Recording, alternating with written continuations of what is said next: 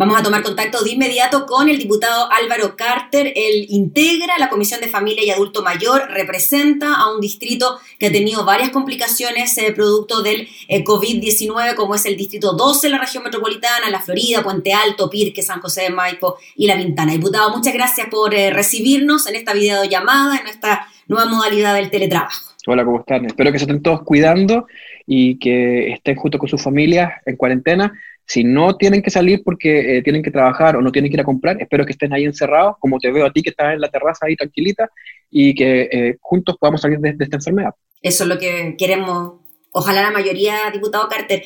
Mire, lo llamamos a usted por un punto en particular, pero de ahí queremos hablar de otros temas que tienen que ver con eh, la pandemia, con el COVID-19, y queremos partir por las nuevas restricciones que se han implementado no solo en la región metropolitana, sino a nivel nacional, eh, como por ejemplo es la cuarentena para los mayores de 75 años. Eh, en un principio era para los mayores de 80, ahora baja a los mayores de 75.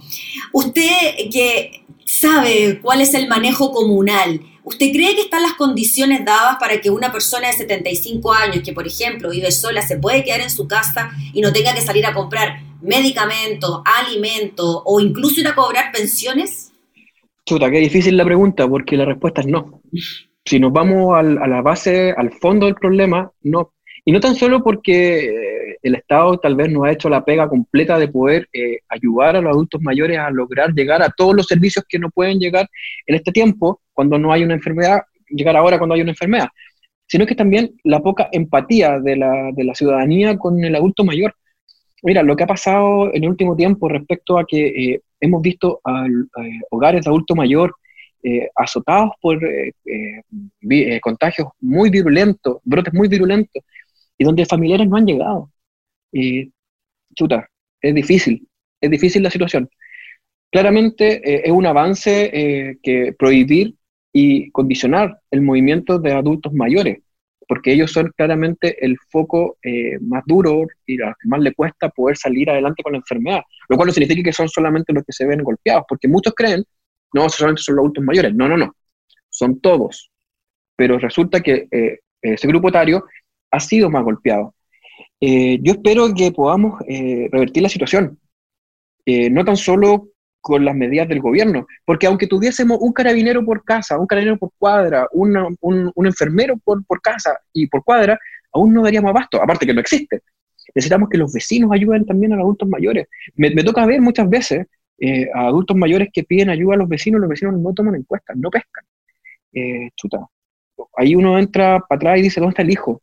Eh, ese adulto mayor muchas veces que se quedó solito porque su hijo es eh, profesional, el primer profesional de la familia, la mamá, porque en gran parte son abuelitas, eh, la mamá dio todo por él.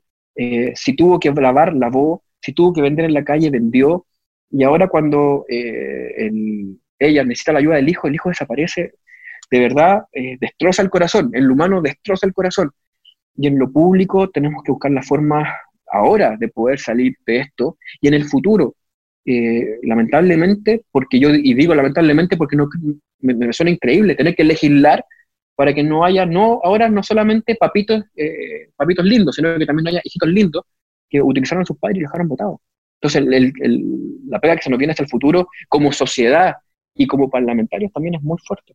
El diputado Álvaro Carter, eh, en las comunas hay registros, hay catastros de la cantidad de adultos mayores que hay a la hora de poder entregar algún tipo de ayuda. ¿Cómo funciona eso? ¿De qué manera podría quizás generarse algún tipo de ayuda institucional a aquellos adultos mayores que viven solos, eh, que los hijos no les llevan comida, que no pueden pedir por internet y así suma y sigue? Sí, las municipalidades cuentan con catastros por medio de la dirección de la DIDECO o de la DIDESO, que son los encargados comunitarios de acercarse a la, población dentro de la estructura de la municipalidad. Pero con esta pandemia, que no es un terremoto, porque cuando es un terremoto, tú tienes otro tipo de carencia. En esta pandemia, no tan solo tienes gente encerrada por la enfermedad, sino que también tienes gente con hambre con la enfermedad porque no pueden salir a comprar, porque no puede haber contacto y porque tampoco no pueden cobrar, en, muchas, en el caso de muchas personas de la tercera edad, cobrar sus pensiones. Entonces, personas que antes no necesitaban la ayuda de la municipalidad, en general, de, cualquier municipalidad, no están inscritas en estos catastros. Entonces, eh, por lo que he podido hablar con los eh, cinco alcaldes de mi sector, de mi, de mi distrito, todos están tratando de ubicar a aquellos que nunca habían recibido ningún tipo de beneficio en la municipalidad, que es la clase media eh, especialmente, aquel persona que trabajaba o que recibía la pensión y que ahora se ve afectado que no puede salir a trabajar ni que tampoco recibe la pensión. Entonces, están todos los eh, actores involucrados en esto, eh, buscándolos y yendo casa por casa. Ha sido súper difícil, porque acá también pasa algo. como sociedad, muchos no se atreven a decir que necesitan. Y es totalmente entendible. Durante años tuviste la tranquilidad de poder, con tu trabajo, salir adelante, comprar las cosas, puedes vivir como tú querías vivir. Y después de un día para otro, porque esto, esta, esta crisis económica que había con la pandemia no es una crisis común y corriente. Tú no veías este bicho, tú no, tú, tú, tú no sabes dónde está. El, solamente el hecho de salir a la plaza te puede contagiar. Entonces, es lo más cercano a una guerra. Es un enemigo eh, mortal que no lo ves. Entonces, mucha gente prefiere aguantarse pero aguantarse en estos casos también es malo, porque esa gente necesita ayuda. Hay un adulto mayor que está con, máxima con problemas de, comida, de desnutrición, más eh, daño le puede hacer la enfermedad. Entonces, es una tarea titánica. ¿Usted cree, diputado Carter, que además de la ayuda institucional que se pueda dar a través de los municipios, debería generarse y no queda de otra, una especie de red de apoyo entre eh, los distintos barrios, y las comunidades, que vean a, un adulto mayor que está imposibilitado de salir, que no tiene la posibilidad de sacar un permiso por internet porque simplemente no tiene internet o no sabe cómo hacerlo, eh, que se puedan ayudar. ¿Usted cree que eso en estos momentos de pandemia se puede hacer, además, con tanta restricción que uno tiene eh, para relacionarse con el resto, para hablar con los vecinos? Mire, qué buena pregunta hecho porque está hablando de algo que es humano. Eh, a ningún, ningún vecino le cuesta, un vecino más joven, eh, decirle a una persona de tercera edad, le falta un paquete de tallarín, le falta pan, yo voy a ir a comprar, yo le puedo comprar, yo le puedo donar. Uno de los grandes problemas de esta sociedad, la que estamos viviendo a nivel mundial, es que vivimos solos. Nosotros abrimos la puerta, salimos, nos subimos al auto, o a la micro, o al metro, y no conversamos con nadie. Esta pandemia lo que va a hacer es que eso cambie. Y de ahora en adelante chuta, como cuando hay un terremoto. eso es como lo que se me ocurre asociar. Cuando hay un terremoto, tú lo primero que haces, abres la puerta, te, le pides a Diosito de que no te lleve, y lo segundo que haces es hablar con tu vecino. Y sería la vez que hablaste con tu vecino en, 10 años, porque la segunda vez que hablaste con él es para el otro terremoto. Entonces, acá está pasando lo mismo, pero a diferencia de un terremoto, este es, una, eh, este es un evento eh, que, que, tiene una categoría que se extiende por tanto tiempo en que va a hacer que las relaciones humanas vuelvan a existir. Los vecinos van a volver de nuevo a existir, ya no van a, por ejemplo, yo he sentido de que ya no hay ruidos entre casas, porque tú sabes que si pones la música, música muy fuerte, el vecino que sí está le va a molestar. Entonces, eso es una muestra de avance respecto a la sociedad. Y respecto a comprar los alimentos y ayudarnos entre todos, ese va a ser el camino. No va a quedar otra. O sea, no tan solo porque lo tengamos que hacer como sociedad, sino porque no nos va a quedar otro camino que volver a entrelazarnos. El estar solo, el estar encerrado, el ser solo tú, el equipo de uno ya no es así. Va a ser como un equipo de fútbol, van a haber 11 en la cancha. Sí, diputado Carter, le quería preguntar eh, por eh, lo que ocurre en la región eh, metropolitana. ya decíamos, usted representa la Florida, Puente Alto, Pirque, San José de Maipo, La Pintana, comunas que han estado bien complicadas por esto del COVID-19. ¿Usted cree que la cuarentena para el Gran Santiago llegó tarde? ¿Debería haberse hecho antes? ¿Los alcaldes así lo solicitaban? ¿El gobierno ha escuchado a quienes han tenido más cercanía eh, con los eh, vecinos, que en este caso son, por ejemplo, los alcaldes o los mismos parlamentarios? Chuta, yo creo que sí, la cuarentena llegó tarde. Yo creo que llegó tarde en tiempo y forma, eh, una semana por lo menos. Esto se veía venir. yo no puedo hablar por otros parlamentarios. Sí puedo saber, sí, te, puedo, te puedo hablar por los alcaldes de mi, de mi zona, que todos, todos, todos, los cinco, los de mi sector y no de mi sector político, se han sacado la mugre en la calle. Mm, especial mención para la alcaldesa La Pintana, Claudia Pizarro. Eh, la he visto a ella peleando y la he visto semi derrotada varias veces porque él, es, desolador. Es desolador sentirse solo. Y chuta, y, yo ya lo dije una vez, eh, cuando te, tú veías las recomendaciones del ministerio que decía, mire, si usted tiene un enfermo, ocupe un baño para el enfermo. Chuta, en, esta, en, en La Pintana con suerte tienen un baño. Entonces, enfrentar eso y saber de que un contagio iba a contaminar de inmediato una casa y una cuadra, ¿qué es lo que pasa? En muchas zonas hay cuadras que están completamente contaminadas con la enfermedad y uno decía, pero ¿por qué no está funcionando la cuarentena?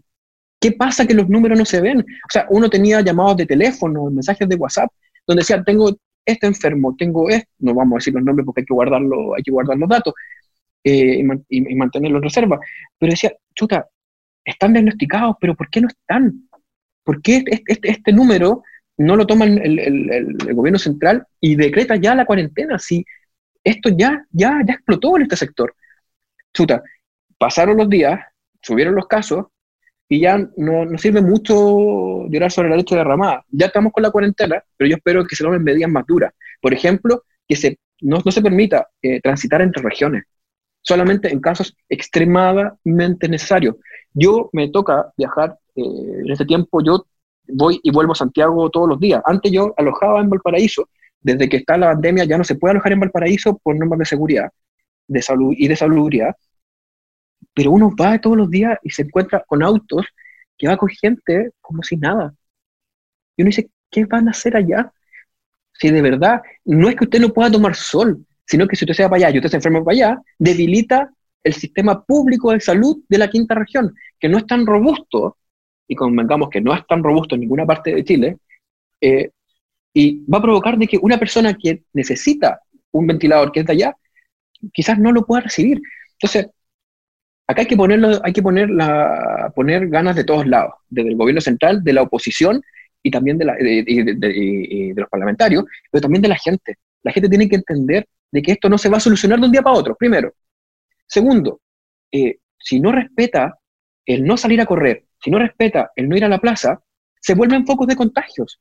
Una sola persona puede contagiar a 10 en una, en una salida a correr, en una plaza. Entonces, hay que, hay, que enfrentar esto y tenemos que tomar los, toros por el asta. No tan solo con la autoridad, sino nosotros también como personas, eh, como, como, civilización. es que lo que pasa es que me he dedicado a leer mucho este último, este último tiempo eh, y esto es algo que nos va a cambiar completamente. Ninguno de nosotros, la civilización actual, ninguno de nosotros, nuestros, nuestros abuelos, ni nuestros padres, nosotros, ni nuestros hijos han vivido algo así. Entonces, esto pone a prueba todo lo que conocemos, todo, porque tú no lo ves podrías tú tener la enfermedad en la ventana y no lo sabes. Entonces, cuando te vas a ese nivel, todos los paradigmas que teníamos antes se caen. Diputado, en cuanto al servicio de salud, los sistemas hospitalarios, me gustaría preguntarle por su zona, por su distrito, por la Florida, por Puente Alto, por los hospitales de allá. Se habla ya de que las camas críticas están ocupadas en un 90%. ¿Usted lo ha podido percibir también? ¿Es realmente así? Sí, yo estuve el día sábado en, la noche eh, en el hospital de la Florida y la situación es alarmante. Eh, quedan muy pocas camas, quedaba una cama en, crítica eh, el día sábado en la noche.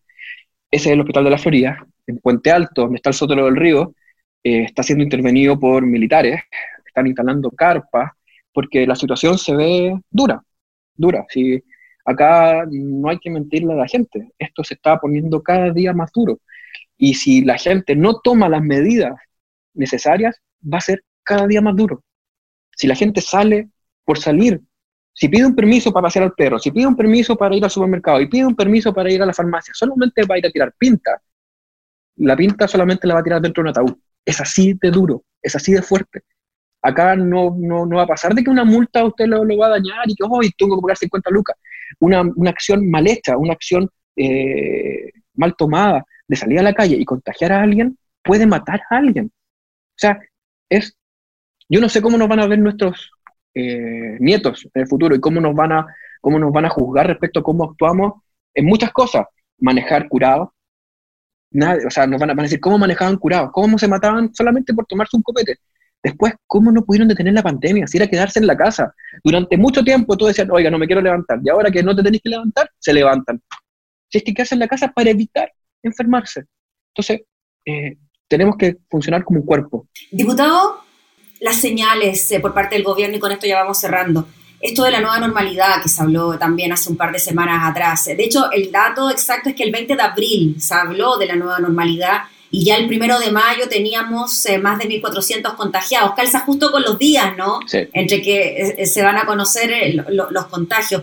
¿Cuánto cree que influyó usted en esas señales de semiaperturas de centros comerciales en el sector oriente, de que sí se podía ir a tomar un cafecito pero con mascarilla, de que incluso te podía ir a tomar una cerveza. ¿Cómo ve usted eso? Mal, mal. Yo fui de mi sector, oficialista, fui uno de los, y si es que el único, mm. que salió a criticar respecto de los parlamentarios, a criticar esta decisión, porque era, era, era inaudito. Mira, si tú tienes, eh, si tú estás en una casa, eh, en un barrio, y en la casa del frente se metieron, en la casa al lado se metieron, en la casa del otro lado también se metieron, tú tiendes a pensar, chuta, hay posibilidades que también se metan a esta casa. En el caso de esta enfermedad, si tú miras, Perú está con problemas, Ecuador está en una situación durísima, en Europa, no tan solo España e Italia, porque son los casos más eh, visibles. Hay un caso muy importante que yo siempre veo todos los días, Bélgica. Bélgica no es de los países top que uno ve en los catálogos de viaje, pero Bélgica tiene un desarrollo muy alto en salud y en su sociedad, y tiene más de 5.000 muertos. Está golpeadísimo. Entonces, cuando tú ves que países robustos, que se dedicaron durante mucho tiempo a pensar en la salud, se ven dañados, tú tiendes a pensar, chuta, nosotros llevamos dos semanas con esto y solamente el, no sabes qué, yo, yo me cuidaría, evitaría eso, porque aparte, la enfermedad está claro que empeora con el frío. No habíamos alcanzado, y tampoco no hemos alcanzado eh, el, pic de frío, tampoco la circulación de las otras enfermedades respiratorias, tampoco no han alcanzado su mayor pic. Entonces, si nosotros metemos todo eso en una juguera, lo más seguro es que vamos a tener un caldo de cultivo de aquellos. Entonces, era obvio de que teníamos que esperar. Yo sé que la economía importa, pero para mí, si me preguntan, entre tener números rojos en la economía y entre tener números rojos en la gente, prefiero números rojos en la economía. La economía la vamos a arreglar entre todos. Después de una catástrofe, todo el país se va a poner en una sola línea y vamos a lograr salir. Pero si se nos muere la gente, ¿cómo vamos a lograr salir? Hay 300, más de 300 muertos en Chile que no deberían haberse muerto. Entonces, eso a mí, y, hoy día con los 22 fallecidos, antes que empezara esta entrevista, vi la noticia, eh, me golpeó, porque yo no, no esperé que llegáramos a eso. Yo, yo no quería llegar a, 22 muertos. Eso es la, el diario. Eh, y espero que la gente tome conciencia, de verdad, porque esto no es un juego.